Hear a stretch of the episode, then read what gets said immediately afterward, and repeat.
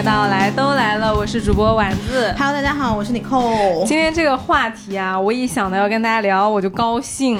这书我们早就看完了，早就看完了，朋友们。当时我在微博上发了一个这本书嘛，然后很多人都要求我们聊。啊 你已经发过了早看完了，你发过了是吗？对对对，很早很早。我我昨天早上去上班的时候，就是半半睡醒半懵的状态，骑车在路上，就每天上班其实我都是 poker face。然后我昨天早上就想到今天晚上要录这个节目，我那个嘴角就不 不自觉，我的嘴角就不自觉的在上扬，就在为什么会笑。这个样子啊？我们两个 这个想想要聊真的太开心了。真的 因为这个话题啊，我真的觉得所有人都会关心。对你想，首先单身的关心，嗯对啊，然后你结了婚的，你会去回忆一下，你跟你的伴侣就更有的聊了。对，然后你说父母吧，你小孩单身，你也得关心。嗯，然后那个家长里短的这种东西听一听，真的很开心，而且你每一个人都有话题，每个人都有共情，是的。嗯其实这期节目从十八岁到六十八岁都可以听，都能听。都能听，而且。实操，我真觉得很实操。嗯他不是说给你喊一喊口号，或者说什么明天会更好这种，他是真的有启发到我，并且就是让我去行动的。对，这本书叫做《如何避免孤独终老》。然后当时我看完这个书，有一个非常主观的一个感觉，就是我觉得作者啊，真的是为大家操碎了心，是真心的想让大家找到对象这件事情。谈上恋爱，谈找到上恋爱找到真爱。哎哎，这个作者你知道他是就是在 TED 上面是有那个相关的演讲的，嗯而且他本人是 Tinder 的那个感情产品情感顾问。哦，他很适合。对呀、所以他花了这么多篇幅在讲 dating app。对的，对的，嗯因为他他在研究这个事情的，所以我们今天大家应该已经猜到了，就是要讲怎么找对象。怎么找对象？而且因为啊，本台两个女主播都单身，嗯然后我因为最近看完这本书，当然也是我的生活节奏最近匹配上了，我确实是开始重新有精力去。呃，找对象这样子一件事情了，因为之前我不是一直在忙搬家嘛，就很多听友，我觉得播客这个东西真的非常神奇。很多听友在我的那个微博下面说，我感觉你才搬完嘛，说就是听了你的播客，就就你刚在搬家不久，然后我觉得你每次搬家呃间隔时间是很短的。但是因为就是这些听众，他听你节目，他就记得你的生活轨迹，嗯，然后我就觉得非常的有一种很陌生又很温暖的感觉。是对，然后结果我最近搬完家呢，就是有大部分的精力都节省回来，可以开始重新去找对象了。嗯，嗯，那我们今天就跟大家聊了这本书就是怎么找对象。其实这本书里的东西和实操东西特别特别多，呃，想找对象的大家都可以去看。我们今天呢，主要先关注在三个。点上就给大家总结的，因为它比如说啊，它是分阶段的，就是你找对象，然后啊、你谈恋爱，然后你分手，然后你如何步入婚姻，准备谈啊、谈婚论嫁，然后到之后就全流程的。但因为首先我们俩没有结婚，嗯。所以我们可能会先专注在怎么找对象，前期投钱，对，嗯，投钱。投后管理之后再说。先说怎么找对象呢？嗯其实它分成三步，第一步叫做好准备，对，第二步叫做开始行动。第三步叫做明确关系。嗯那我们一个一个讲啊。第一步叫做做好准备。第一点，他上来就讲了一个，我觉得所有人都很有共情，尤其是北上广的人，说为什么现在谈恋爱比以往更难了。其实我觉得不单纯是北上广，嗯就前段时间我跟我一个低线城市的朋友在聊天嘛，他就说。有的时候在现在在小镇上也没有这么好谈恋爱，就是因为男生太多了，女生太少了。啊然后有一些女生她可能见了外面的花花世界，然后她就看不上本地的男生了，所以可能在低线城市反而是男生会有一点困扰，但是在像北上广这样的地方，就是优秀的女生实在是太多了，就是男生真的是好爽好爽，对，嗯。嗯，有的时候我都很羡慕北上广的大直男们，我真的，我有的时候我经常就是会觉得，如果我要是个男的，我太受欢迎了。对呀、而且我跟你说，我连我北上广的 gay 朋友们都羡慕直男，就是他们的这种 market 的卷度完全不是一个层次的。真的，真的，嗯真的太羡慕北上广的直男朋友们了。，对，所以大家好好珍惜啊，不要老是利用你们的身份优势。哎，那个你你如果不看这本书啊，你自己感觉为什么现在谈恋爱比以往更难？我有几个感觉，第一个就是大家的选择多了，嗯而且你自己看的眼花缭乱，就是每个人都有每个人的特长，你都有欣赏对方的点，你才会跟他出去至少有一次的约会嘛。嗯然后你就会不停的在对比，不停的在对比，就好像永远找不到那个最好的，或者觉得下一个会更好，会有这样的心态。然后第二个就是大家确实北上广大部分的打工人吧，至少我们讲都是很忙碌的，嗯然后他这个时间都被困在了一些非常具体的、非常琐碎的事情里面。其实你没有这个精神心力去谈恋爱。你想每天我们还算是这种不怎么加班的，可能五六点就下班了，但是有这么多大厂的，你想想那些。什么每天工作十五六七八个小时的人，他哪有时间、心思、精力、跟精神、跟心情去谈恋爱？其实这确实是一个非常难的一件事情。嗯然后第三个可能就是大家对于给别人的耐心其实是少的。是的，就是好像不太愿意去磨合。就你像比如说我们小的时候谈恋爱，你上学的那会儿，我比如我们遇到一个男生，你觉得他有哪一点不好，可能你还会给他掰过来。嗯就这种掰过来其实就是磨合嘛，要不就小的时候最常见的就是吵架嘛，嗯你就吵到吵吵到最后两个人就磨合好了。但是到现在就觉得，哎，你也不想给他掰过来了，可能你到了一个年，你也不觉得。谁真的能为谁改变？那可能就这么着了，那最后就一拍两散了呗。其实嗯我觉得是这几个方面了。我觉得啊，还有一个点是论调，就虽然这样说没有错啊，就是所有的人，自媒体啊，或者说朋友都在说，你要先专注自我成长。嗯就是所有的人的精力都先放在了自己身上，然后呢，最近我也不知道是不是因为要做这个内容，我确实看到好几个博主都在说，包括那个新闻女王，你知道吗？啊，我就是知道，全剧没有人在谈恋爱，哦全部在搞事业。啊，他们说为什么新闻女王里的人那么喜欢上班啊？但现在内容倾向是这个样子的。对，的，嗯当然我觉得就他这个导向好像就是现在谈感情是一件挺不好意思的事情。嗯而且甚至到了一种什么程度呢？就是性关系的开放和流动，在大城市啊，反而是比说我要跟你表白和跟你谈我爱你这件事情是更容易的。而且被大家认为是一件更加酷的事情。对的，就好像在大城市，大家就越来越不把感情当做一件很 serious 需要去经营、需要你去呃守护跟牺牲的一件事情。又或者说他他会被回避，他觉得太不好意思了。就你宁愿说哦，我今天有一个 Date，、对我有一个 date，然后我有我跟他发生关系了，或者说我跟他有怎么怎么样，你可以做任何类似情侣做的事情，但是你不会说我喜欢你，我跟你谈恋爱吧，就是好像这件事情已经变得。不好意思讲了，就你没办法跟面前那个人提，然后大家可能就会回避这件事情。我不知道你有没有这个观察？嗯，我会观察到身边其实有一些这样的倾向，就是可能是基于一开始我们谈到的几个点吧，所以大家可能有这种趋势是会这么去做。但其实对于我自己来说，反而我到了三十加的这个年纪，我是更加愿意向人家表达真实的喜欢的，对的，对的，因为我觉得这个东西是很稀有的。嗯嗯，嗯，就是你，如果你真的喜欢一个人，你真的欣赏一个人，你肯定是希望把自己最珍惜的，或者是最你觉得最稀有的东西来展示给对方。嗯嗯、其实我在感情里面相对来说还是一个比较坦诚的人，对对方。嗯嗯我觉得他会有一个过程。对，就是你可能过了那一段时间之后，你又会变得更加真实的对对方跟对自己。是的，是的，他会可能在刚开始你有一个。呃，因为这本书里面，我们回到这个书里面，他会也有提到我们刚刚聊的所有的点，嗯。就是一个是大家的选择权太多了，然后还有一个呢，就是因为我们现在的身份都是自己定义的，就我们没有什么不存在什么媒妁之言啊，或者父母觉得你应该怎么样啊，你在大城市，你心想你今天跟谁吃饭，跟谁约会，没有人管你，哎，我现在真的有的时候啊，我想想以前的媒妁之言挺轻松的，是呀，就是你也不知道对方是什么样的人，然后你自己也没有这么多想法，可能你看你在这个山头，然后另外一个山头的什么老王挺好的，然后你就去跟老王在一起，那其实有的时候也未必不是好事儿。门当户对是有道理的。对呀，而且，因为其实原来的婚姻本身不是为了追求真爱嘛，嗯。就是当代人对于婚姻的需求，它叠加了恋爱和就是真爱这个这个要求之后，还叠会变难加了很多现实的需求。，对，嗯而在这些所有的我们的我们的那个身份已经是由我们自己来决定之后，其实我们反而选择变得越来越多，我们就很害怕搞砸。嗯嗯，我们就害怕说，哦，我选了这个，那就像你说的，我下一个更好怎么办？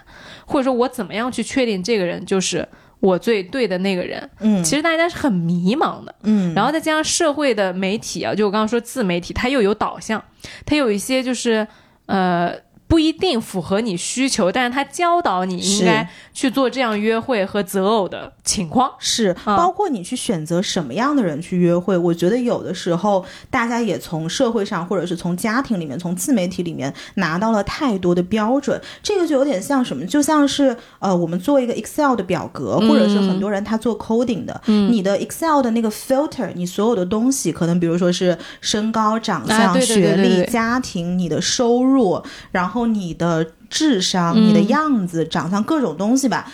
可能你这个 filter 最后你是设好了，你 coding 的 input 是 input 好的，但是这些东西。哪怕你后面遇到了这样的一个人，他是完全符合你这些 filter 的，你会发现你跟他相处是非常不舒适的，因为这些 filter 它其实并不是你的 filter。是的，就我最近其实真的是有一个非常明确的感受，就是当你遇到这些 filter，exactly 就是你百分之百会 match 那个人，最后他会像什么？就像一个，呃，我说的不好听点，有点像是一个。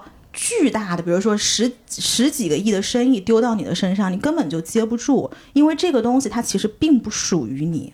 嗯嗯它不是你自己设的，它不是你自己设的这个东西，嗯然后你跟他相处就会特别特别的不舒适。然后你还会有一种压力，就是说我好像应该跟他相处的很舒适。对呀，这不是 exactly 就是你要的人吗？为什么你跟他在一起相处这么难受呢？那甚至有种啊，我连这都不是我的真爱，我的真爱到底在哪里？对呀，你有没有想过退回去看看你这些 Excel 的这些 filter，你所有 input 的 coding 的这些条件是不是真实的？其实这个是我最近一直在考虑的一个东西，就是要去更改我的这些 filter 里面的条件。这个我们可以结合后面的讲，就后面有一个呃环节专门会讲你如何去筛选，呃你要去约会的对象。嗯但从一开始确实就是，我觉得每个人应该都能体会到，现在谈恋爱比以往更难这件事儿。嗯而这本书啊，它把就是我们这些单身还没有谈成恋爱，或者说所有人吧，他都有三种婚恋倾向。他总结的第一种叫做浪漫主义倾向，嗯，就是去寻找灵魂伴侣和真爱的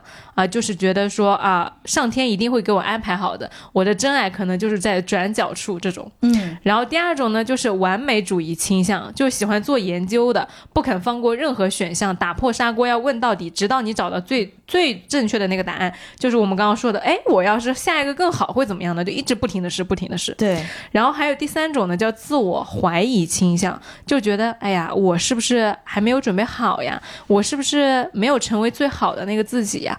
等我就是明年或者什么再瘦一点，然后就做个医美，我再去谈恋爱、嗯。这种。哎，这个我其实年轻的时候会有，嗯，对，年轻的时候我是有一点这种，嗯，年轻时候其实我三个都有一点点。我也是，我觉得三个，我第一，我年轻的时候是第一种，哦哦，我也有，我也有，我也有。我非常明确，我本科的时候，我当时有一个呃很好的男生朋友，我在跟他说我当时的恋爱情况不理想啊，他就直接说我的，他说你就是小说看多了，嗯嗯哎，我好像小的时候也被人说过。嗯我记得有一次，就是我跟我妈妈去韩国旅游嘛。我小的时候是在一个韩剧跟港剧熏陶的环境下被长大的，但是这个东西不是我自己主动看的，是因为嗯我妈特别喜欢看韩剧。嗯所以小的时候，像那种什么呃宋慧乔啊、宋承宪啊袁冰啊，这都是我们那一代的比较火的呃什么 Rain 啊、嗯那种那种韩剧。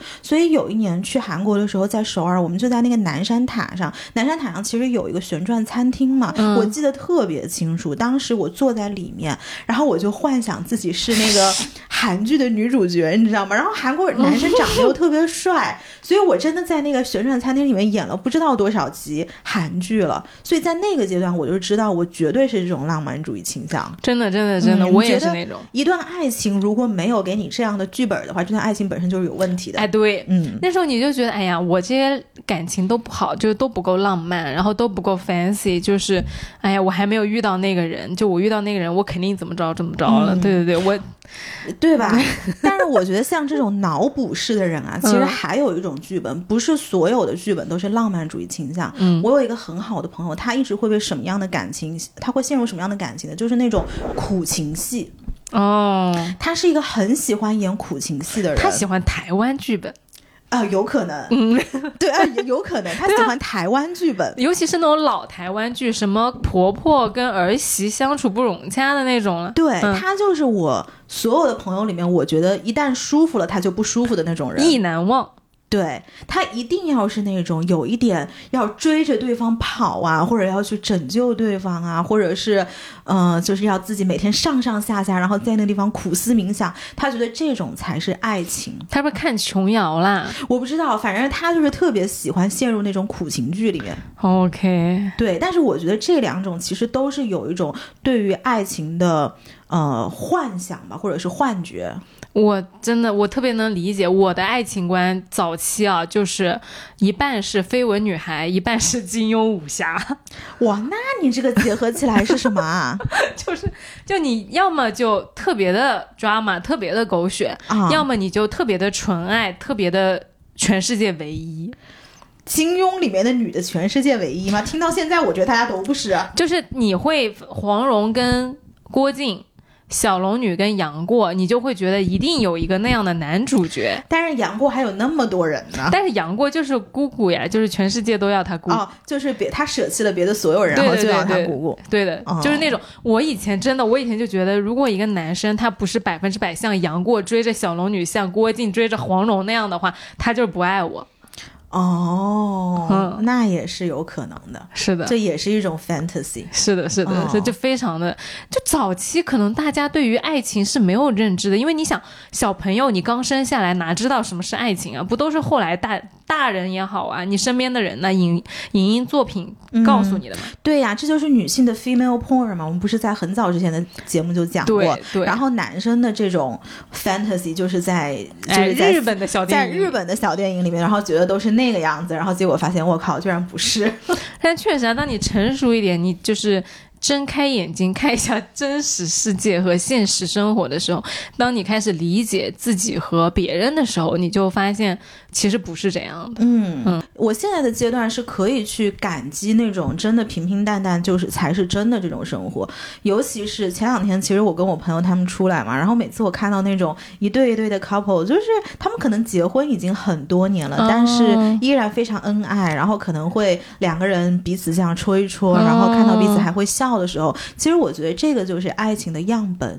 啊，就是那种嗯结婚很多年的夫妻，真的很，其实是真的能磕到的。是的，嗯就是上上周吧，好像我跟我朋友他们出来玩，然后当时回去的时候，我就跟他说，我说每次见到你们的时候，我都能看到爱情的样示范。嗯，嗯哦，我想到这本书之前也说，他说为什么大家的感情有的时候会崩坏，或者说没有坚持下来，因为感情是要学习怎么跟对方相处的嘛。然后其中有一个原因，就是因为你没有很好的。身边的爱情范本，嗯，就你身边没有过得很很幸福、很成功度过这些的 couple，嗯嗯，嗯所以大家要去找到身边这些你真的很喜欢的，你想成为的这种 couple 的模样。对的，对的。嗯然后第二种完美主义倾向啊，我以前也是有的，这个我好像一直都还好。我觉得嗯它真的就是遍布了你整个。就是谈恋爱的过程，就早期是浪漫主义，中期可能是完美主义，加或者是自我怀疑倾向，两边横跳。因为，因为我觉得不是说所有的听友你去找对象一定要按照这本书的，嗯，对，因为因为这本书它真的非常落地和实操，我觉得特别适合，呃，你要去找那种稳定关系和长期发展对象。但其实有的时候你不得不承认，你自己本质上想找的当下想找的那个人，可能就是一个花花公子、嗯，浪荡公子，想要的是激情、对你想要的就是一种就是浪漫，刺激、就是我们讲的第一种浪漫主义。苦情、浪漫。你你就想要有个人陪你演金庸啊、韩琼瑶啊、韩剧啊、台湾剧啊、美美剧啊、Gossip Girl 啊这种，你可能就想演，那你就去演。对，尤其是你还年轻的时候，因为你如果二十岁不演，你到三十岁演有点吃力，那就是别的剧本了。那可能就有点麻烦。对的啊，所以就是尽早。想想去体验的浪漫，我觉得是要鼓励大家去体验的，没有必要一走上来什么大学刚毕业就照着这本书做。哎，其实大家也不用悲观，就是我再跟大家说一句啊，就是上上周我遇到那个 couple，他们不是结婚结了很多年嘛，他们到现在还是会去一共同演这种浪漫的剧本，霸道总裁小娇妻的剧本，嗯，这其实也是一种情趣。是啊就跟同一个人做不同的剧本。对对对对对，其实也蛮好的。嗯那完美主义倾向啊，我觉得是因为对自己的呃认知不够稳定，或者说基本盘还没有长好。就我体验过这个事儿，待会儿我会说，就是浪漫主义。呃，就完美主义要怎么克服？然后第三种自我怀疑呢，我会稍微好一点点。我觉得它可能是跟完美主义两边横跳的。就当你不是特别自信的时候，你有的时候会怀疑自己，有的时候又不满意别人，就很纠结。而我觉得这本书里面有一个特别好的启发的点，他说的是完美主义和知足常乐的对比。嗯就完美主义和知足常乐有什么区别呢？就是完美的人，他追求完美的人，他会强迫他自己考察每一种可能，然后每一次就是你做完决策之后啊，你再看到一个选项的时候，你会后悔和责备自己，就是说，哎，我怎么当时没有发现这个选项？这个选项会比当时更好吗？原来我身边的人还是有缺点的。嗯嗯然后那个他们会沉迷在这个做决策的过程之中，然后会容易比较相信，通过他们的决策，事情会变得更好。嗯但这其实是不对的，嗯因为你越到后面，你就越会发现你的认知、你的判断和你的见识其实是很少很有限的，你是不可能通过。你的就是精密计算来做一个一百甚至是一百二十分的那种怎么说精致答案出来的，嗯嗯，因为这个东西很讲缘分的嘛。而知足常乐呢，并不是让你降低标准，它可能标准也很高，只是在你达到标准之后呢，你停手了，你就不会再去市场上看有什么选项了。哦，这个我最近还挺有感受的，就是你记得我们在很早的节目里面有一次讲到什么样的异性能吸引我们。嗯，其实那期节目我当时回答什么我都忘了哦，回答 down to earth。对对对我，喜欢那种很脚踏实地的人。嗯你当时说的是少年感。哦，你当时说少年感。我现在真的觉得，但其实从那期节目到今天这期节目，这么些年我遇到的呃男性或者是 date 过的男性，就是完全不是 down to earth，你那个时候讲这句话，我就是不信。我跟你说，就他们有 down to earth 的一面，但是最初吸引我的并不是 down to earth 这件事情本身。对，的，但是他又要有那一面。但是我当时呃把这句话讲出来的时候，我以为这个是我衡量人的唯一的标准。但是经过这么多年之后，我今天下午仔细想了一下，如果现在来让我录那期节目，我会给什么样的答案？我可以先说，你也可以想一下。嗯嗯、就是我现在给的答案是，如果这个人自尊跟自信都是比较完整的，尊重女性、阳光大气就可以了。就其实对于别的那些什么，就我们刚刚讲的那些 filter 嘛，比如说你的呃出身啊、学历啊、什么赚多少钱啊、什么身高啊、长相，完全没有要求。大家不要觉得这是一个，就是我前面讲的那个什么自尊、自信、完整，呃，很低哦阳光、呃大方，这是很低的标准，这是一个很高的标准，这是个很高的就哪。怕是这一句话，我觉得可以排掉现在至少在上海还在 dating market 里面百分之六十的人。就是在知足和完美之间呢，它不是说客观上的差别，而是你做完决定之后你是不是满意。嗯因为追求完美的人，你在做完决定之后总是会批评自己，他们会忍受双重的痛苦。第一个就是你做决定之前纠结的痛苦，第二个就是做出来之后你不满意，你你后悔。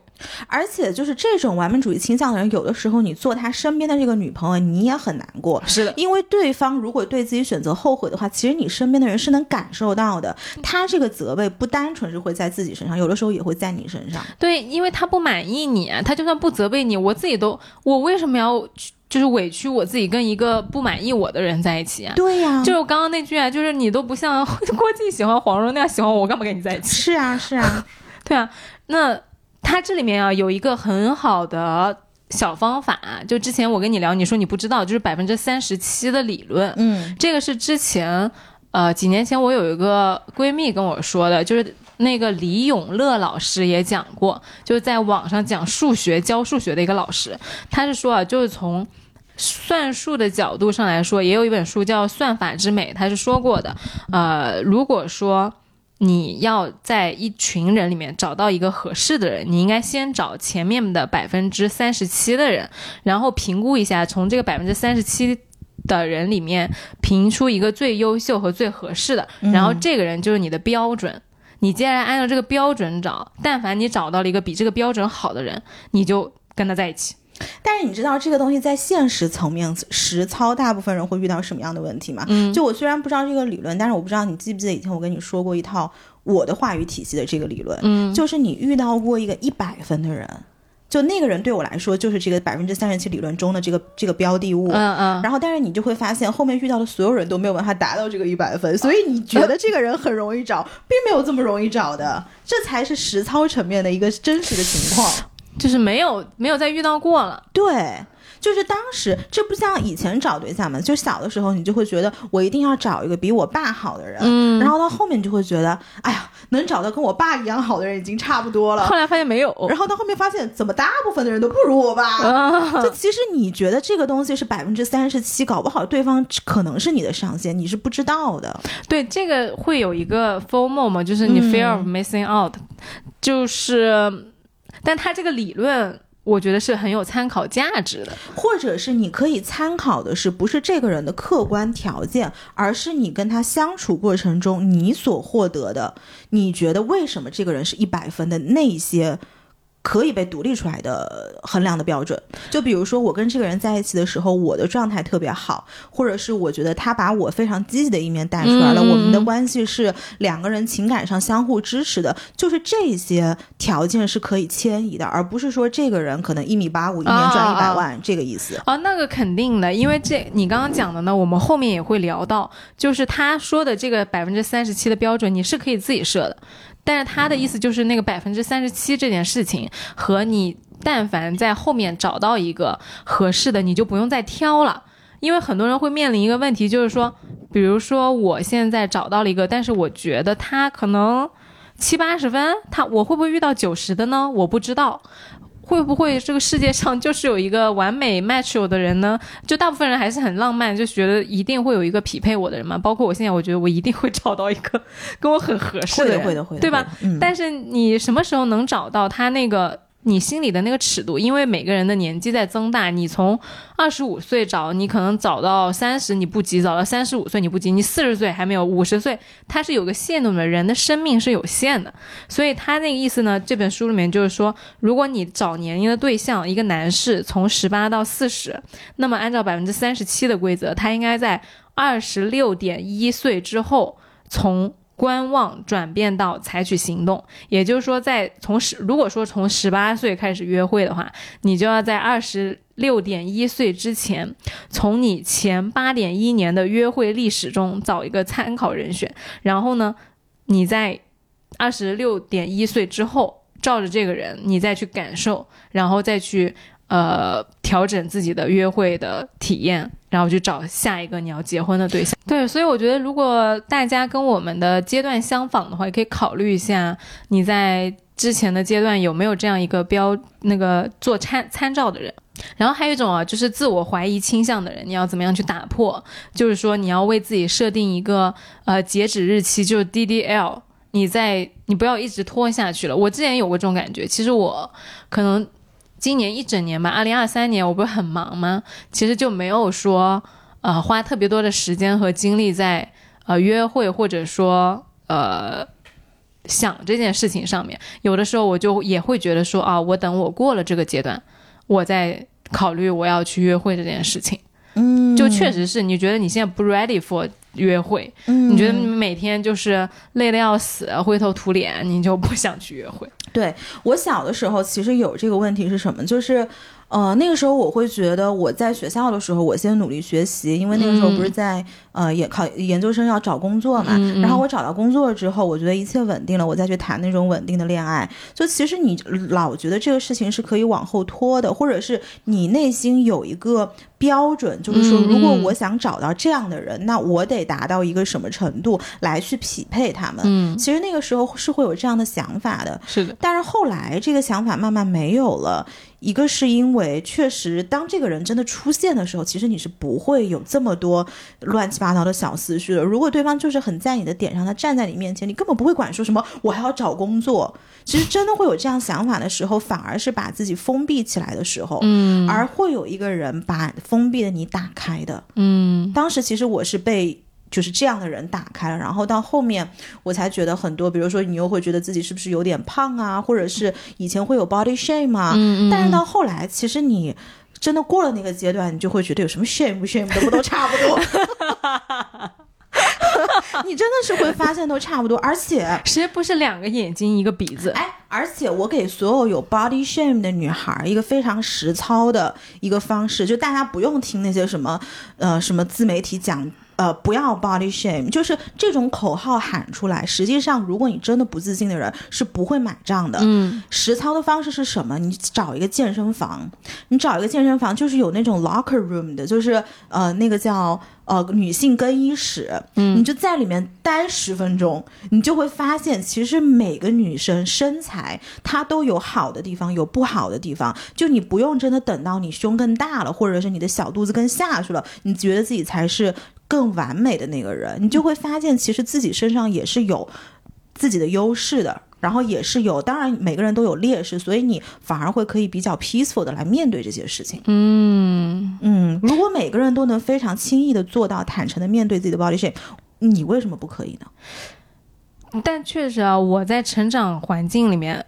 我没有什么在身材上的焦虑的，嗯因为我觉得我特别幸运，就是我历任交往过的男生，其实我是平胸，就其实有一有一个品类的男生，他是非常介意这件事情的，就他是不跟平胸的男女生交往的，但是我交往的男生就是都是完全不介意这件事情的。嗯，就是因为这一类男生，他给你很大的自信和支持，让你觉得这根本就我我甚至不觉得这是个问题，他甚至不需要被讨论。但是你知道，自我怀疑倾向，很多人他不是说因为男生给你什么样的反馈，因为我觉得我们 date 的人，嗯也不会说那种烂到跟你讲说啊，你身材怎么这样，然后这也不会到这个程度。哎，我有很多男生朋友跟我讲话很直接的，就是我们在聊对象、约会对象的时候，他就说，哎，那个女孩子我不喜欢，她平胸啊什么的。对，但他不会直接跟那个女孩哎，讲。对对对，但是你人家介不介意你是知道的呀。我我其实我觉得很多自我怀疑倾向的人，她女孩小的时候，她不是说谁接不接受她，她是她自己，她觉得自己可能平胸啊，或者是哪儿胖了一点啊，或者怎么样，她是自己的那一关没有过。OK，嗯但我我的体验是啊，有很重要的一个成分是别人塑造给你的。就你想，你生下来你能知道你平胸是不好的吗？其实他这个事情就是个社会价值判断。嗯，如果你身边所有的人都跟你说平胸特时尚、平胸特好看、平胸特别的美，你就不会觉得这是个问题啦。对，啊，一个是塑造，一个是对比，对呀、所以就是如果塑造，那没办法，那我们大家都生活在这个大环境下，没有办法。哦，而且我跟你对比，我们就去反对比。那你不是觉得人家好吗？你就去找人家不好的，你不就自信了吗？而且我跟你说啊，就是其实女生特别就是辛苦的一点在于，他胸大的人，他也 body shame，她发育期的时候，他都不敢挺直背，嗯就很多人他就含胸。啊，然后你就是，如果你真的要 body shame，你你长成啥样你都能 body shame。对，嗯是的，是的。所以其实我倒反而觉得这个自我怀疑倾向，随着你的年龄增大，是会完全被瓦解掉的。哎因为你每一个卡点都因为不同的原因被打破了，嗯不管是你遇到了你真的非常心仪的男生，或者是你发现哦，原来我认为我的 body shame 其实没有什么好 shame 的，真没什么好 shame 的，我就说，对，或者就是你你真的是活到了一个年龄就不会有什么自我怀疑倾向了，就没有了，就是多跟年纪大的人聊天，嗯，你就会发现真的都不是事儿。是是，嗯、尤其是这个事情太小了。对，所以其实我倒觉得这三个里面。真的对于到了一定年纪，比如说三十加的人，他还会有一个非常大的困扰的。我在我身边的这个样本看来，反而是这个完美主义倾向。是吧？我也是这样学说，就是真的你要有一个意识，是它不是韩剧，它不是浪漫，它也就是你要睁眼看一下现在的现实是什么样子的。对，嗯，然后你想明确一下，你到底想不想进入长期关系？嗯嗯，因为因为如果你就是想找更浪漫的关系，我觉得也是没有问题的。嗯就你要知道你想找什么。而且我有一个心得，就是你其实有的时候不知道你在找什么的，嗯，你以为你在找稳定关系，对，其实你在找浪漫关系。哎，还有那种我身边真的有朋友，就是那种本来大家是浪漫的关系，然后结果贼认真，最后结婚了。这种其实很多的，也也对对这种对对对很多，对对，这种反而是多对的，对的那你。不要先设定一个目标，因为你可能都不了解你的需求。对，而且你一上来把这个目标直接奔着说，哎，我要结婚了或者怎么样，对，其实对双方压力都很大。对因为一旦放到结婚了，可能我们考虑的更多的问题，反而是就是呃，要不要孩子啊，什么时候要啊，那你的家庭怎么样啊？然后我们就是会被一些很现实的东西，反而就弄得没意思了。而且有的时候，你以为你想找一个呃稳定关系，我以前有一个困扰就是，其实我又很喜欢那些很浪漫的人，但是呢，你有一种哎，为什么人家浪子不愿意为我 settle？就你老有那种困惑，就是他为什么不愿意跟我谈一场就是稳定细水长流的恋爱？但其实你就是喜欢他，就是漂泊和动荡的那一面。如果真的是一个很稳定的人放在你面前的时候，你可能也不一定喜欢。嗯，嗯，就其实你的需求真的，你别看你脑子里想什么，你就看你的行动，就是行动是最诚实的，都骗不了人。你就是看看你都做过些什么，然后什么东西是真的物理上吸引你的，你去嗯感受一下。对，所以我又要说到那句话了：浪子没法为你回头，那真的就是一个亿的生意你接不住，真的是这样的。嗯，啊、真的是当你接不住有本事接一个亿生意的时候，浪子才会为你回头。就是你要知道你想要的那个东西。你接不接得住？对给你这个东西，你能不能做下来？因为因为不会有那种为你量身定制，所有的好事都归你。你喜欢浪子，那浪子有的时候他就是不回你消息，他晚上就不跟你待在一块，他就是跟你玩消失，你还喜欢他吗？就他这是一整个 whole package。对，所以有的时候你真的跟浪子交往，最后走的不是浪子，是你，就是 就是说，就姐姐们在跟你说的都是过来人经验啊，但但我觉得这没有问题，就是你年轻的时候喜欢个把浪子，就是嗯，体验了，挺好的，挺好的，真的体验完了嗯你就知道了，对吧？就了解自己的过程，这其实是嗯那浪不浪子的不重要。不重要，不重要，真的。就如果大家真的，比如遇到什么浪子啊，遇到渣男啊，当下一定是非常痛苦的。嗯，但是。就是姐妹们，最后这个课题一定要回到自己，就是你能从这个浪子以及渣男身上，呃，反思到什么能够帮助自己进步的课题，我觉得这个才是最终的落脚点。是的，嗯、我小的时候跟渣男交往了，我就会觉得哭啊，或者是找姐妹，然后一直什么出去玩啊什么的。到现在我就知道，第一个是要赶紧收，然后第二个就是他到底反映了我这个人的什么问题，这是最重要的。他到底哪里吸引我了？我为什么就喜欢这样的人？对，对或者是我。我是不是真的喜欢他，还是说我羡慕他的某些东西？而为什么你会羡慕这种东西？你要通过什么样的方式来获得它？就发现最后这个课题还是要归到自己的，我你可能不是喜欢他，你可能是想成为他。也有可能。好，这三类我们说完了，然后他接下来呢，这本书就讲到了三种依恋关系类型，我觉得这个也挺有意思的。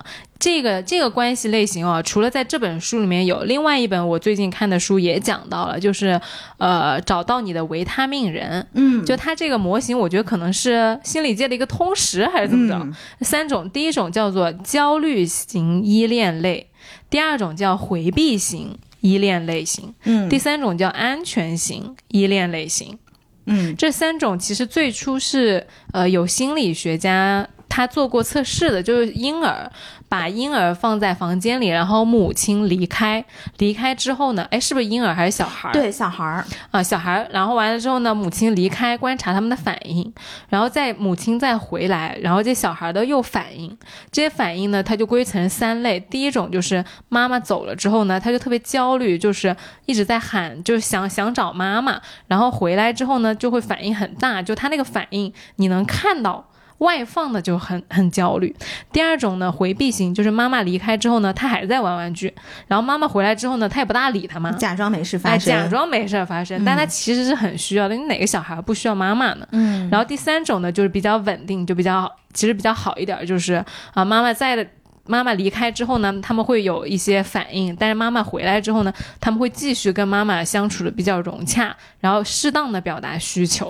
之前我记得你跟我说过，就是现在咱们这个单身市场上啊，啊，对，这个其实是书里讲的，他就说，现在如果你到了一定的年纪，仍然处于一个单身的状态，有可能大概率，要么你是焦虑型依恋类型，要么你是回避型依恋类型，因为很多这种安全型依恋类型的人呢，都很早的进入了婚姻状态，然后他们就已经离开整个约会的市场了。就是前两者，我能想到他们小的时候可能是一种什么状态呢？像这个焦虑型依恋类型，有可能是小的时候跟妈妈的关系特别特别的亲密，所以你有一点点的需求，你妈都能关注到，嗯所以你就会特别特别的依赖她。嗯，然后有一天她走了，你就整个安全感就帮你抽空了，所以你才会有一点像那种分离焦虑一样的，要跟你妈妈或者是跟别人去建立一个亲密关系。你朋友里面有焦虑型依恋吗？嗯，好像比较少。我朋友里面是回避型依恋类型比较多。嗯嗯，我也是。对嗯他这个回避型依恋类型，就是我觉得小的时候可能是本身就没有被父母关注太多，所以为什么你说妈妈走了之后，他仍然是装作没有事情发生，在那自己的在那玩儿，就是他底层知道自己的这些需求其实是不会被满足的，那他也没有必要去呃大肆的宣扬，我去表达自己的感情，我去坦诚自己的情感需求，那干脆我就不跟人进进入这个亲密关系，反正我把你关在门外了，你也进不来，那我是不是永远就安全了？嗯嗯所以可能他这种回避型依恋类型就是指的这个，然后安全型依恋类型呢，就是反正整个人吧，就是比较健康，可能就是我之前说的那种自我跟自尊都比较完整的人，人家就结婚了。人家就结婚了。所以你说之前那个知足常乐。这这条件绝对不低，这可比那些什么 什么世俗的条件要求来的高多了。但是你有没有一个迷思？就是我有的时候会有，就是为什么有一些人结婚这么容易？就为什么我身边有一群人结婚就这么容易，然后为什么我结婚就这么，你就觉得好像这件事情离你很远？嗯，就是我观察到的身边，就大家肯定结婚早都有不同的原因啦。有一些可能是父母确实，我身边有一类人是，呃，父母觉得你就应该结婚早，因为你早早结婚了，你在很年轻的阶段把所有的事情，比如说结婚、生子、买房，什么开始教育这些事情都。呃，提上日程了。你到三十后半段跟四十初的时候，你稍微人生会轻松一点。嗯因为你想一下，如果你真的到了四十几岁，你才生小孩儿，然后小孩儿的这个教育七七八八的，你整个人其实是被掏空的。嗯因为那个时候整个体力、精力啊，包括你能够去呃接触到外界信息的这种呃抓手，其实都是有一点力不从心的。嗯呃，这是一类，还有一类确实没有把婚姻当做一个是非常沉重的事情。嗯，因为我觉得很多人结不了婚，就觉得我这一辈子只能结这一次，然后我一定要极度极度的慎重，这是一个无法失败的一锤定音的一件大事儿。就我不是说婚姻好像是一个非常轻率草率的事情，绝对不是啊，但是确实我身边有一类比较早结婚的朋友是。结了，跟一个是要么跟谁结婚不都差不多呗，这个是我是听过的原话。还有一个就是那结呗，我现在挺喜欢的，不行再离呗。嗯，就是我倒不是说这两句话本身是对的，而是他们对于婚姻的这个态度本身就不是这么沉重的一件事情，所以它比较容易。所以它相对来说是比较容易的。嗯，对，然后第三种就是比较幸运啦，你在很小的时候两个人非常顺利什么的，嗯，所以就就就就很简单了。但是呃，前两天我正好还看到一个视频，他当时就在说。嗯，所有这些在国外读书的，他当时是在讲美国读书的一些小孩，其实是很难在学校里面找到一个人，最后能够走进婚姻的。啊，你是不是看那个徐闹呢？哦，徐闹闹，啊对我我昨天也看到了。对我我特别喜欢他，然后嗯他就说，他特别搞笑，他说，你想你在学校读书，然后两个人要去读研究生吧，你读研究生两个人可能又不会是同一个专业，那如果读研究生有一个人回国了，那哦，你们异国了，long distance，right？然后你异国之后呢，可能有一一个人打算回美国了，那你要不要抽 H1B 呢？就算你们两个人都同时抽 H1B，那谁能够中呢？这个只有 ten percent 十个百分比到百分之十五的这个概率，那到底谁回国呢？哦，又 long distance 了。对我看那个视频，我觉得很有意思的，我关注他很久了。对的，嗯就是这就是一件非常现实的事情。其实我当时有很多朋友也是因为这样的事情就没有能够早结婚，或者是因为一些在美国已经结了婚的朋友，但是后面他。回国了，然后就发现国内的诱惑实在是太多了，然后又分开了。其实这种都非常多的，所以我真觉得能够早结婚，能够非常稳定的进入一个家庭，在很年轻的时候是一件非常幸运的事情。嗯，嗯，而且这一定是呃双方就是夫妻双方，包括两个家庭都共同努力的结果。我看到嗯幸福的婚姻都是这个样子的。嗯，嗯我我觉得啊，就是回避型是，就像你刚刚说的，我后来想了一下，因为之前你跟我讨论的时候，我不说嘛，我说我感觉我是安全型的，因为我在关系里面稳定关系里面都挺顺利的，是那种不费力的顺利，都相处的挺好的。但我后来想了一下呢，其实也有回避型依恋的成分，然后我就觉得可能你一个人他不是说一定是哪一类的，而是有一些人他就会。激发你回避的那一面，因为他不想跟你好好讨论你的需求，嗯你就会知道在他那没有用，你就只能收回你的需求。嗯但有一些人他就是很莫名其妙，他就跟你很有缘分，然后你们俩沟通就是非常的流畅，嗯非常的像那个卡扣一样，咔嗒他就卡上了。所以就是你要找那种会把你变成安全型依恋的人，或者是把你这一面给激发出来的对人。因为有一些人我真的体验过完全不一样的，有一些人就莫名其妙，你在他身边就是安全，嗯你在他身边就是没有容貌焦虑，你就是能做自己，你就是喜欢你自己。嗯但有一些人就不行，对，最可怕的是什么？是那种焦虑型依恋追着回避型依恋跑，两个人都要弄死。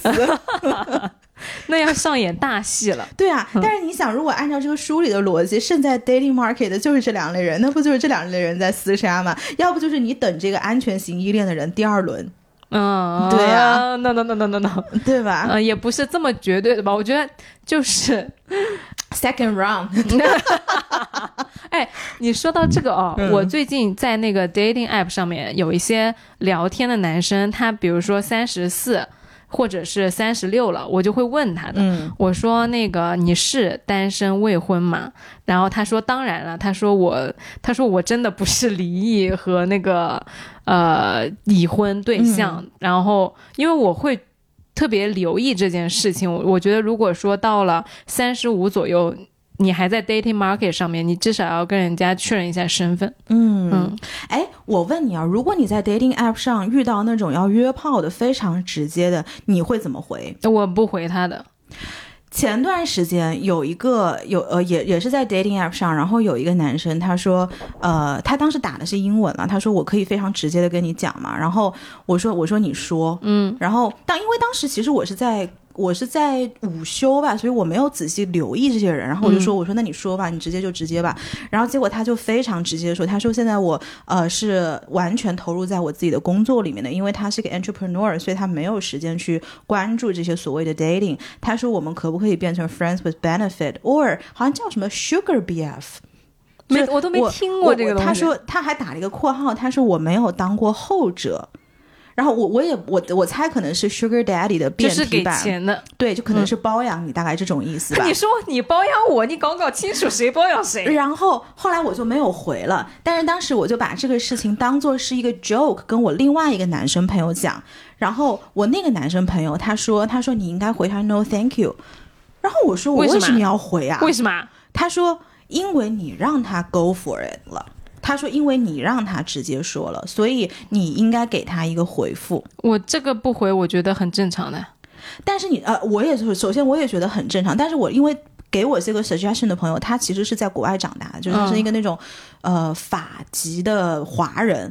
所以他可能就觉得这个里面是你呃两个人的礼貌，我懂我懂。因为他是对我没有礼貌，但是与此同时我也让他 go for it 了，哦，我懂了，因为因为嘛，他其实两层的礼貌。他可能就你那个朋友觉得这件事情并不是一件很冒犯的事对情。他只是在谈这个事情，我们能不能谈成。但是因为你让他 go for it 了，所以而你又没有回他，但是你应该回 no thank you。其实这个事情我倒觉得本身没什么，但是我对这个法籍华裔的这个男生的印象就超好，你知道吗？就他的包容度很高啊。对他的包容度很高，而且他是一个很讲 manner 的人。我不知道大家对于这种事情会怎么想，因为我知道很多女生也经常在 dating app 上玩嘛。哎，他那个 dating app 其实是有这个功能的呀，就是它是有选择，Bumble 是可以选你要长期关系还是短期关系，还是不知道的。是的呀，但是有的时候别人是不会选，他是会还跟你讲，哦，这样子的，我看到那种要短期或者是不 settle 的，就是 not sure，我直接划掉的是的，嗯是的，是的。然后还有一些男生他也很坦诚，他就直接在上面写的，就你刚刚那段话，他会写在 profile 里，哦，他会说，呃，因为刚刚分手，或者说因为事业呃打拼期没有什么时间精力谈，所以只希望找到就是呃 F W B，嗯，哎，这嘛，friends with 嗯 benefit，对对对，就是嗯那种床伴啊之类的，他会写的。是，嗯。但是还有一种找床伴的 profile 是，他会放照片，可能都没有到什么肌肉的照片，或者是裸露的照片，但是他不会写太多 profile 里面的内容，就是你也不需要了解我。嗯，然后，如果你觉得我长得 OK 的话，那我再来给你、啊呃说，啊其实我的目的是什么什么什么。哦，对因为我最近这几天啊，有在玩 dating app，我还稍微玩出一点心得来了。就你讲的这种啊，我会直接筛选掉，他都不会滑到我 match 的。嗯，就是那种只放照片的男生，不写自己的职业，不写自己的介绍，我不我不会 match 的。哎，你是那种会 profile 读的非常仔细的人吗？我看我看文字太快了，嗯所以我看一眼我就知道了。嗯，嗯因为 Bumble 的那个设置，其实我是不会先往下拉的，就是你 Bumble 打开第一页，它只会显示你的年龄、学校名字嘛。嗯嗯然后如果你要 profile，你是要往下拉的。嗯就是我的习惯是先看前面这个东西，如果 match 上了，我再会往后看，我是这样子的习惯。我会拉一页，就是会拉到他的 profile 的第一段简介这里。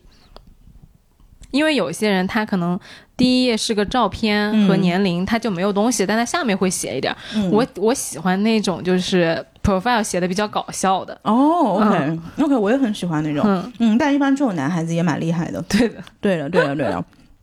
哎，我我其实现在在吃东西，但是你知道为什么我现在这么的 chill 吗？是因为前两天我看了那个 Joe Rogan 跟 Elon Musk 的呃 podcast，他们其实是那种视频的 podcast，、嗯嗯所以我当时在健身，我就一边在嗯看，我就一边在在在运动这样子。然后呢，他们就是聊到晚上十一点，然后 Joe Rogan 就说 Oh my God，肚子饿了，然后他们就去叫了一个披萨，然后披萨叫过来是旁边助理叫的嘛，嗯然后助理他还说，他说是什么牌子啊？我们跟他 shout out 一下，然后他就 shout out to 什么什么披萨，然后两个人就在那边一边吃一边聊，然后我当时就非常怀念我们一开始录节目的时候那种状态，什么。录一录还要吃巧克力，然后还要躺着，我一直都喜欢在录节目时候吃东西，你不让我吃然后到？那天的时候，我就觉得怒 我说吃一个葫芦糖葫芦。啊，对我们俩其实在吃这个冰糖葫芦，其实蛮好吃的。啊，我就觉得现在播客有的时候录的真的是太 serious 了，好像你一定要挖出一点什么很了不得的、很深层的人生的大道理。就大家 lost all the fun，lost all the fun。然后那天我在 Joe Rog 在 Joe Rogan 的节目上，我才看到了那么可爱、那么搞笑的 Elon Musk。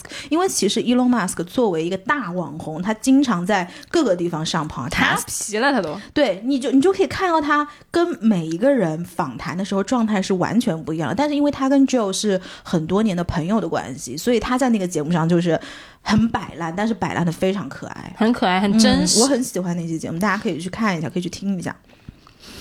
啊，说回来啊，说回来呀、嗯，那我以前真的很喜欢在节目里面吃东西喝酒，然后尼克不让我吃，我要哎，控诉你。酒我们一点一直喝的好吧？酒我没有不让你喝，哎，然后讨论完这种两类类型啊，它其实接下来就明确一件事情，其实就开始到那个比较实操的部分了。嗯，就当你对你自己的认知和类型有一个比较明确的划分之后呢，有一个点就是我们刚刚讲的，你是喜欢浪子还是长期对象？它这里面的措辞叫做你找的是终身伴侣还是舞伴？嗯，你喜欢有意思的人，还是想平平淡淡过点安稳日子？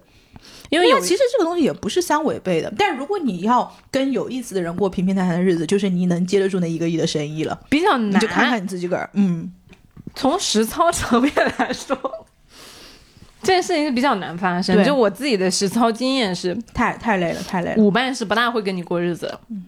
舞伴也有他过日子的人，但就是这个人真的得天时地利人和，而且肯定也是牺牲跟包容很多的。是的，是的，timing 也很重要的。对，所以当你如果明白你是想找人跳舞的话，你就踏踏实实找人跳舞。嗯，如果你想找的是舞终身伴侣的话，你就不要拿那个舞伴的标准，比如说他的舞姿是不是精彩呀，他的发言是不是搞笑呀，对，他的那个呃什么今天穿的是不是 bling bling 的，你就不要去想这件事情，因为你要去评估终身伴侣其实是有一些比较重要的品质嗯。去考量的，而接下来我们要介绍的就是一套高效系统，然后你去决定你是不是要跟对方继续交往和见面的，有一些就是确实是很很有启发的点。我先介绍一下，它它分成两个部分，第一个是你要找的人是要有这些品质的人，第二个部分是有一些东西是没有你想象的那么重要的。大家可能刚开始找对象的时候觉得哦，工作啊、收入、长相，对吧？爱好。这些都是最基本的误区。对，我年轻的时候超级看重那个人跟我有没有共同爱好，而且以前本科的时候真的就是听歌交友。大家如果听过早期我们的故事，听过我跟我想起来了，对吧？有个网易云的男生，真的他就是到现在还在跟我，就是还是朋友的那种。就早期你特别看重对方跟你是不是喜欢同样一个歌手，而且我给你补充一个点啊。我也不知道为什么，在帮某上真的很多人跟我打招呼，就是你也喜欢李志啊？就怎么的？喜欢李志是一件很了不起的事情吗？哦，人家 ice breaking 啊，ice breaker 啊，但但是就是真的，他不会跟你说什么，你也喜欢周杰伦，你也喜欢五月天，你也喜欢梁静茹，就是你写了这些人，然后他只说李志，对，因为可能李志喜欢的人比较少。有就有可能他是一个比较先锋或者比较有个性的人，因为他是关联你的 Spotify。或者是他是呃一个比较小众的爱好，比如说我我的 profile 经常被人家问，就是说原来你是一个 podcast，我会写的，但是我很贱的点是我又不告诉人家是什么 podcast，因为这样我就可以在节目里面随便讲他们了。哎，never 有人可能一两个主动会问过我你是什么 po- podcast。哦，真的吗？很多男生是不知道什么叫 podcast 的，哦，他看见看不懂那东西是什么，哦，真的啊，嗯，引起不了他的注意。好多人都问过我，但是我一个都没有说过。但是那肯定不能说哦，我想起来，我滑到过听友，哦，真的啊，真的，我滑到他，他说啊，丸子，你是丸子，我滑到过 主播，我主播我滑了三四个，我还滑到过别的博主，就是视频的博主。我们今天真的是 dating life 大公开。真的，真的，哎，其实这个，哎，其实这种节目多有意思啊！嗯，然后，然后我先跟大家说啊，就是他先说的是金钱、长相和相似的性格、共同爱好都没有你想的那么重要。嗯，对，因为你想啊，你你玩什么各种各样的游戏啊、运动，你就找你的朋友啊，嗯，你不需要你的伴侣本身跟你有这么多高高浓度的重合，而且说白了，大家一起过日子几十年呢，有的时候保持一点距离挺好的。嗯，然后呢，哎那我其实喜欢跟对方黏黏腻腻。就如果能肯定更好，但是他的意思，我因为我的体验是年轻的时候，尤其是读书的时候，你对于对方跟你有多少心有灵犀的 moment 是有幻想的。哦，你就那我没有。我今我以前哦，本科的时候是会拿《爱在三部曲》去跟人家问的，就说你看不看《Before Sunrise》这部电影？如果他看的话，我就跟他接着聊；如果他不看的话，我就哎算了，这个人没什么好聊的。真的吗？真的。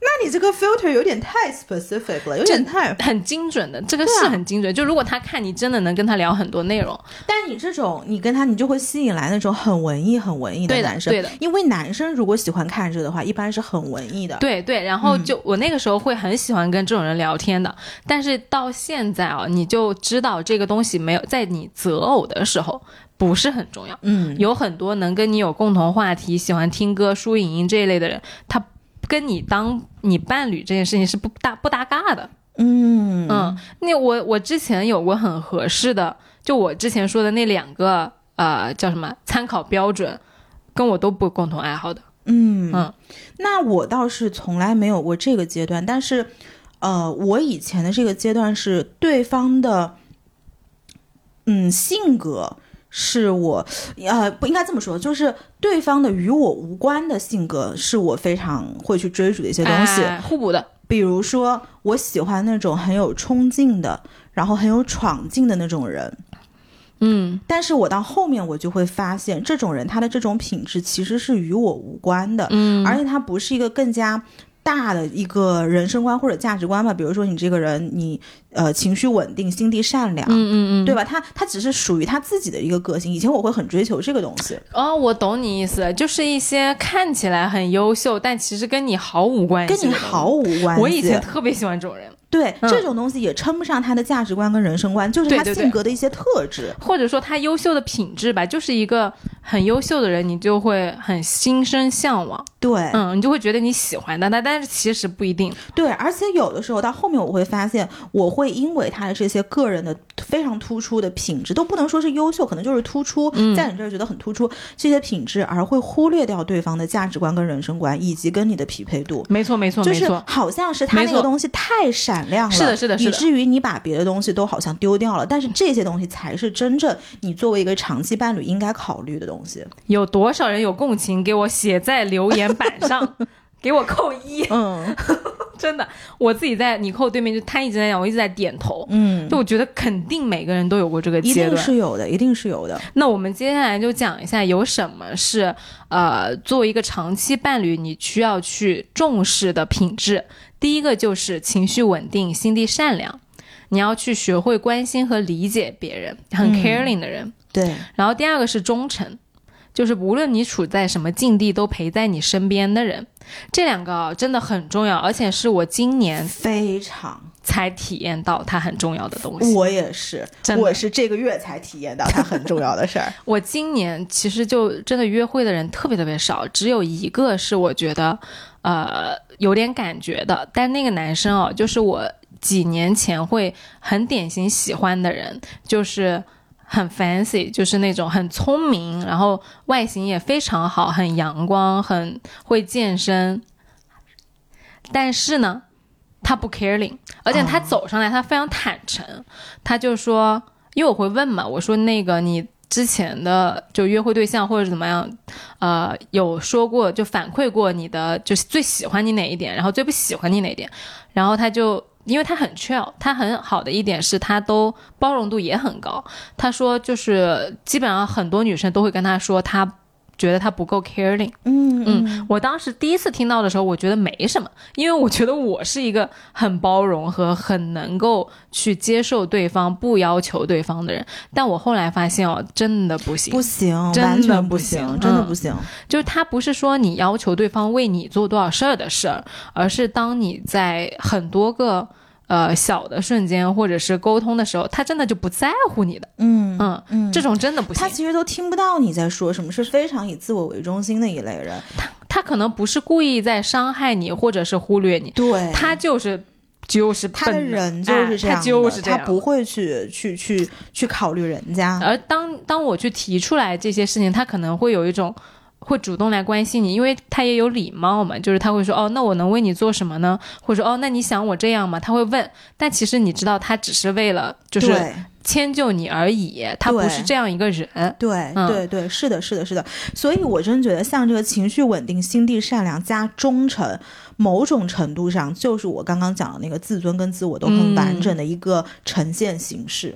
而且忠诚怎么判断啊？我当时看到这一条的时候，我其实第一反应是挺难判断的，因为你说现在大家能出什么事儿啊？就是又没有什么动荡之类的，你平时就上个班打个卡，你怎么能发现那么多狗血的事儿？然后他给了一个特别好的参考，我觉得大家都可以借鉴的，就是你关注他身边的朋友是不是来自他人生的各个阶段，嗯他经过了这么多年留在他身边的老朋友还有多少？嗯他大学的闺蜜有，他会去关心吗？然后他以前高中的同学，他会联系吗？这种你就看一下，对，嗯，这个真的是一个很好的标准。非常好的参考标准。嗯嗯，因为我想了一下，我其实从高中到大学，慢慢的很多人都渐行渐远了，但是关系好的人就会一直在，你就会一直跟他们说，而且他们会。相互都会保留最纯真的样子。我们那个金庸不是有一期收费了嘛？就是最近有一期是讲郭芙的，有一些听友他习惯用 Apple Podcast 听，他就是看不到，不到哎，看不到那期节目。哦，对，顺便是跟大家说一下，如果你用的不是小宇宙和喜马拉雅的话，你可能想听这一期金庸，你需要下载小宇宙和喜马拉雅。对，因为这个付费节目其实只在这两个平台上上架了，它是技术上做不到全平台对对同步，是的，是的，然后啊，我那那个时候我那个节目不是更新收费嘛，我的本科室友就给我发信息，他就呼我全名大名，嗯，他说你真的是出息了，你竟然还收我的钱，嗯。然后我就跟他说你赶紧给我付钱，你快来支持我，对，就是我们会有一些很简单的调侃，就很温暖那种感觉，嗯。嗯。其实我觉得忠诚还有一个点是我这两年会观察到的，就是这个人。当他遇到一些事情是要侵占他自己非常在乎的一些东西的时候，他会不会选择对方放掉自己？嗯比如说，如果你特别在乎时间，嗯那你的好朋友真的是有求于你，而你现在有一个特别紧急的事，就是对自己非常重要的事情，你会不会去为了对方而把自己的这块是东西牺牲掉？会让渡掉一会，让渡掉，或者是你特别在乎金钱，你会不会呃因为对方这个人而把金钱一部分让渡掉？其实这个也是我现在有的时候能看到别的身上，如果这个点出现了，我觉得是超级加分的。这个是有一个分类叫做一个是 giver，一个是 taker。嗯就是有一些人是倾向于给予的，有些人倾向是拿走的。嗯嗯但是呢，就是，嗯、我觉得啊，就是我现在比如说考量要跟什么样的人接触，一方面肯定是我跟他在一起是不是舒服，他有没有把我最好的一面带出来。然后第二个我还会考量的就是，呃，我愿不愿意为他付出。嗯但是这种付出不是那种嗷嗷待哺式的付出，就有的时候可能你对一个人特别上头的时候，你就哐哐给人家，嗯嗯，但这种付出其实不是你真心的想要去关心对方、对对方好，它不是一种像大海一样包容式的付出。其实这种付出你是在索取，它不是一个持续源源不断的事儿，它这种也不是个循环。这种付出其实你是在向对方要他的爱，对，就这种付出才是要警惕的。这我觉得不一定是一个健康的关系。这种付出就跟你跟领导打工似的，就是你是为了要对价，对，是的，是的，是的，嗯对，而你发自内心的去关心一个人。我之前有跟我一个朋友聊天啊，我说你难道不会心疼他吗？嗯，就是我觉得有一些喜欢和付出，是你不由自主的就会去心疼那个人。对，然后你想到那个人需要或者是难过，你就会主动，甚至是克制不住你自己，你就是要为他做一些事情的。嗯，你想帮他，，对的，嗯嗯，这是前两个。然后第三个点呢是成长型心态，这个我觉得其实呃见到的会多一点，就是能够。接受大环境，现在大家都在讲成长啊，都在讲进步啊，都在讲学习，这我觉得还 OK。然后第四个点是非常重要的是，呃，能够把你最好的一面激发出来。嗯，这个是呃，当时我接触到这本书的最开始的原因，嗯是因为因为这本书其实是我们一个共同非常好的朋友推荐给我的。嗯，shout out to Pinko，对的，对的，他就是当时我在跟他聊一个情感问题，然后我就在一直讲对方怎么怎么样，然后他就跟我说，他说你不要想对方怎么样呀，你要想的是你跟他在一起的时候你自己的感觉。其实这个道理大家都知道，但是有的时候你会忘记，尤其是当你在。眼睛在对方身上的时候，但你要始终记得，就是你跟那个人在一起的时候，他有激发出最好的你吗？你觉得精力充沛吗？还是觉得你自己很无聊？你是觉得自己很聪明，还是觉得自己很蠢？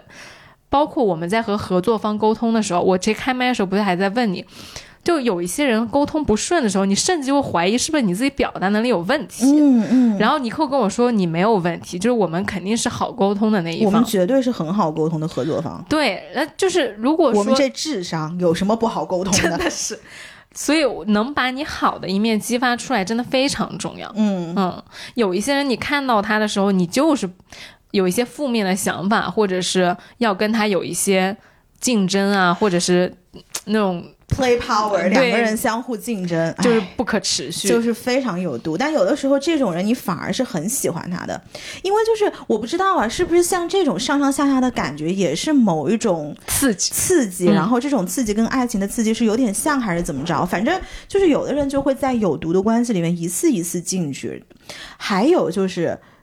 前段时间我跟我朋友在聊两个，就是首先渣男一定是有本事的，没本事他当不了渣男。是的。然后第二个是吃软饭的，一定是软饭硬吃的，软饭软吃你根本吃不上这口软饭。天哪，真的，就大家仔细品品。但是。这两类人，他我不知道他能带出你在这段关系里面是什么样的一个表现。就是现在，除了我会关注到对方会让我呈是不是呈现一个更好的自己之外，我还会关注到对方在我身边他是不是自在。嗯，有一些关系可能你对对方非常上头，或者对方非常喜欢你，但是你们两个是没有办法享受沉默的。这是我现在会非常去。呃，有意识的观察的一件事情，就是如果你们两个人沉默的时候，是一直要用话来填满的话，初期 maybe OK，但是你过了一阵子，其实总是有一个人他是提心吊胆的在这里面，所以有的时候他自不自在，我自不自在，也是我会呃衡量的一个维度。哎，我超级喜欢两个人一起沉默的节奏，这说明你们两个非常舒服，但是就是我会因为这个上头的。就是我有点过于在乎这件事情了哦。就是如果两个人可以同时沉默，我会觉得很默契。嗯，尤其是在一群人里面，比如说六七个人，你们在讨论一件事，然后比如讨论到同一个点的时候，其实你们都很快的反应出来这件事情不 work，你们俩就闭嘴了。嗯，的时候我就会觉得哇哦，就是很有默契嘛，就那种感觉会让我觉得很很对。嗯，然后我其实，在 dating 的那个 profile 里面写了一句，应该类似于是。懂得开口，也懂得沉默之类的，就我是很喜欢懂得沉默这件事情的，就是有克制的，对的。嗯，是的，是是，我其实也蛮喜欢这类人的。然后第五点和第六点我们放在一起讲啊，因为已经一个多小时了。对我们今天我们这期节目可以分两集，因为刚刚丸子说一共是有三个 part 嘛，我们现在在第一集里面把第一个 part 讲完，然后二三的话我们就放到下集，大家可以下周再听。对，然后最后那两个点，一个是懂得合理的争吵，一个是和你一起做艰难决定的能力。嗯，懂得合理争吵啊，我是有那个。实践体验的，就我之前有一个特别好的稳定关系，但初期呢，真的就是每周都至少吵两次架，嗯，但吵架的时候不是那种越吵感情越差，而是越吵感情就越好，而且你就越来越发现这个人他怎么这么能包容你，不是他就是能激发你充分的表达你自己，然后同时他也充分的表达他，然后你们俩。通过激烈的沟通达成一致，你们就更默契了一点。嗯，就你们不害怕吵散，去表达，你们不害怕去争取任何的东西。因为其实有一些人你是不敢，尤其是我啊，我就会很敏感。就是有一些人，如果你知道他不不跟你不对的话，你是不敢去在他面前表现出充分的所有的想法的。一个亿的生意。通常都不敢表达，接不下，接不下。然后，但是有一些人，他就是能够让你去充分的表达，同时他也充分的表达。就这点，我真的觉得非常非常重要，很珍贵。是，但是我觉得吵吵架这个事儿也非常的 tricky。就是小的时候，你吵架的点其实是很小的，比如说，哎呀，他是不是回信息啊？然后他是不是花时间陪你啊？这种。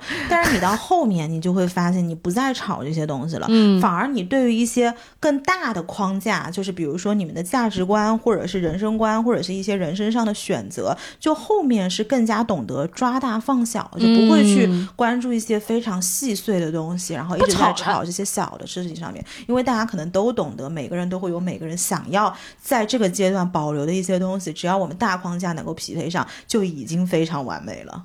但真的就是吵吵小事，其实是增进感情的。我觉得，就是因为大家都知道小事没关系，所以吵一吵就有点像调情，你知道吗？嗯。是，对，但是你现在还会跟人家说那种什么你不回信息，我不，我完全不会。你我不会真的非常在乎很负面的去，而是有一些人他就会哦，那你那种是撒娇的，也不是撒娇，他就是带着三分怒气的去说，哎，你为什么不回我信息？你就不能回吗？然后对方就会很理直气壮跟你说：“我今天在忙。”就你们俩其实知道他不是在攻击，其实你是在 poke 对方，你是在戳对方。对你就是在很激烈的表达这件事情。嗯，他其实是非常爽的，因为因为大家在都市里生活，每天有那么多糟心事，就你能大声的说出几句痛快话来，其实蛮不容易的。哦，好像也是哦。嗯。哦，是的，好，好像真的是哦，是啊，嗯，我现在都完全忘了，就是吵这种小事情，什么你不回信息，什么你哪天，我现在完全不会去。对呀，对呀，对，因为就是单身的时候，你会觉得大家都很礼貌嘛，就像我之前有一期讲的，就是当你发现，呃，你跟所有人都很礼貌，你会说啊，我待会儿要去做美甲，你不用陪我啊，你的时间很宝贵，你去理解所有人的时候，其实你的距离就很远。对，嗯，而当你去吵一些什么，你今天。你为什么不把这个东西收好啊？你为什么不扔垃圾？就这种小事情，其实是非常亲密的。哎，你有没有想过，如果两个人真的都不想扔垃圾？因为我以前是实操发生过这个事情的，就是这个事情吵到变成个大架，就是关于谁扔垃圾这件事情。那那那就就想一个优化的方法，请阿姨啊。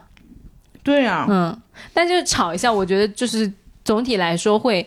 就是所以说，他说重要嘛，就是懂得合理的吵架是很重要，是你要去 value 的东西。嗯，哦，但是吵架不能升级，这是我的一个我的一个经验，不要翻旧账。就是以前我扔垃圾的这个吵架，吵到后面变成了谁更让着谁。啊，就是公子王主，呃，不不，公主王子，公子王主，这个就有点像是牙膏抹在脸上当洗面奶，就是。公主王子两个人都不想扔垃圾，但实际上你吵的根本不是这个事儿本身，你就直接把事升级，然后最后就收不住了。就年轻的时候都会干的是这样的，嗯，对。然后最后一个是和你一起做艰难决定的能力，然后他会其实。讲到一个我觉得比较关键的事儿，就是你们是不是有共同的节奏？你们是一个利乐于领导，另外一个乐于服从，还是说你们都想当领导？嗯，因为当最重要的事情是，当事情如果出问题了，你会不会责怪别人？嗯，还是你们俩会一起共度难关？嗯，哎，这我有一个观察，就是有的时候在亲密关系里面，表面上一定要当领导的那个人，在关键时刻反而是会把这个事儿丢给对方的啊！我不知道你有没有这样的体验。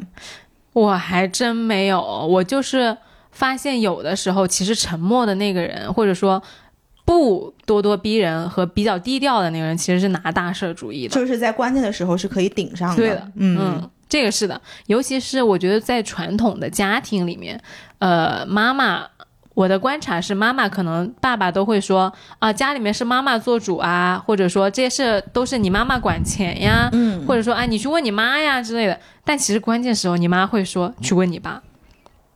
哦，那我们家完全不是。我观察很多都是这样子的，或者说倒过来，就是平时拿主意的那个人，关键时刻他是要问另外一个人的。嗯，我们家是倒过来的。嗯，就是平时都是一点小事啊，我妈会说哦，我问问你爸什么的。嗯，然后到关键时，我妈说这事儿就是这样的，一二三四怎么弄？他是这种人，就是会有这个反差。我对对对对对对对，是这样子的。嗯，那我们今天就把第一趴关于这讲完啦。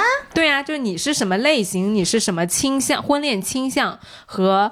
如果一个长期稳定的关系有哪些品质是比较重要的？嗯，给聊明白了。接下来其实是更加撩人心弦的东西，就是怎么做。哎，这稿子上还有一个问题，今天我们是有稿子的朋友们，不然这书我们俩真记不下来。就是他有一个问题，我特别想问你，然后也想问大家，就是和你性格相似，然后冒号，你真的想跟自己谈恋爱吗？你想跟你自己个儿谈恋爱吗？我不想。我觉得这个事儿啊，我做了三年播客，终于给整明白了。嗯，这个事儿其实就是和刚刚聊的共同爱好是一样一样的，就你喜欢的是和你有共同爱好的人，还是和你有完全不一样爱好的人？我以前觉得我就要跟。跟我看一样电影、听一样歌的人在一起，我现在就觉得就是相反，就跟你找播客搭子是一样的，你就要找一个互补的、互补的，然后对方见过的世界你没见过的，然后对方的观点你没有的，你们俩去探索对方的时候，那个激情和好奇就是会很持续。对我跟你说，有一天我们混不下去了，我们就开始炒 CP。我们双双出柜，我们就。哎，我想问问大家对于这个问题怎么想？其实今天下午我看到这个问题的时候，我跟你答案是一样的。但是后来我又转念一想，我说我一定要跟我自己个儿谈恋爱，嗯为什么？因为他妈容易呀、我三两下就给我把自己个儿搞定了，我在这儿找来找去找半天找什么呀？这个呢，他怎么就哗哗就把我自己个儿给拿捏了？你你你让我想起来啊，我在跟我朋友讨论一件事儿是什么，就是你更容易和你的女性朋友在一起。嗯就是因为他其实这个有点像你要跟你自己谈恋爱，还是跟你自己相反的人谈恋爱，都有一个对对对比，嗯就是和姐妹在一起的时候，你就是更丝滑，嗯，就你很多事不用讨论，你就是知道。兄弟跟兄弟在一起可丝滑了，对，就咱就是说异性恋啊，嗯，有就是难的。太难了。好，我们接下来就讨论下一期，我们就聊一下怎么做，就是比如说怎么出去认识异性，怎么滑 dating app，怎么约会，约会的前后有哪些值得关注的事情，好的，敬请期待下一期。行，那今天我们这个上半期就先聊到这儿了，也欢迎大家每周收听来都来，你可以期待我们的下一期。嗯，也可以每周在小宇宙、网易云音乐、荔枝 FM、苹果 Podcast、Spotify 的各大平台找到我们，也欢迎你在评论区跟我们互动。这期就这样喽，拜拜。拜拜，希望你今天也开心。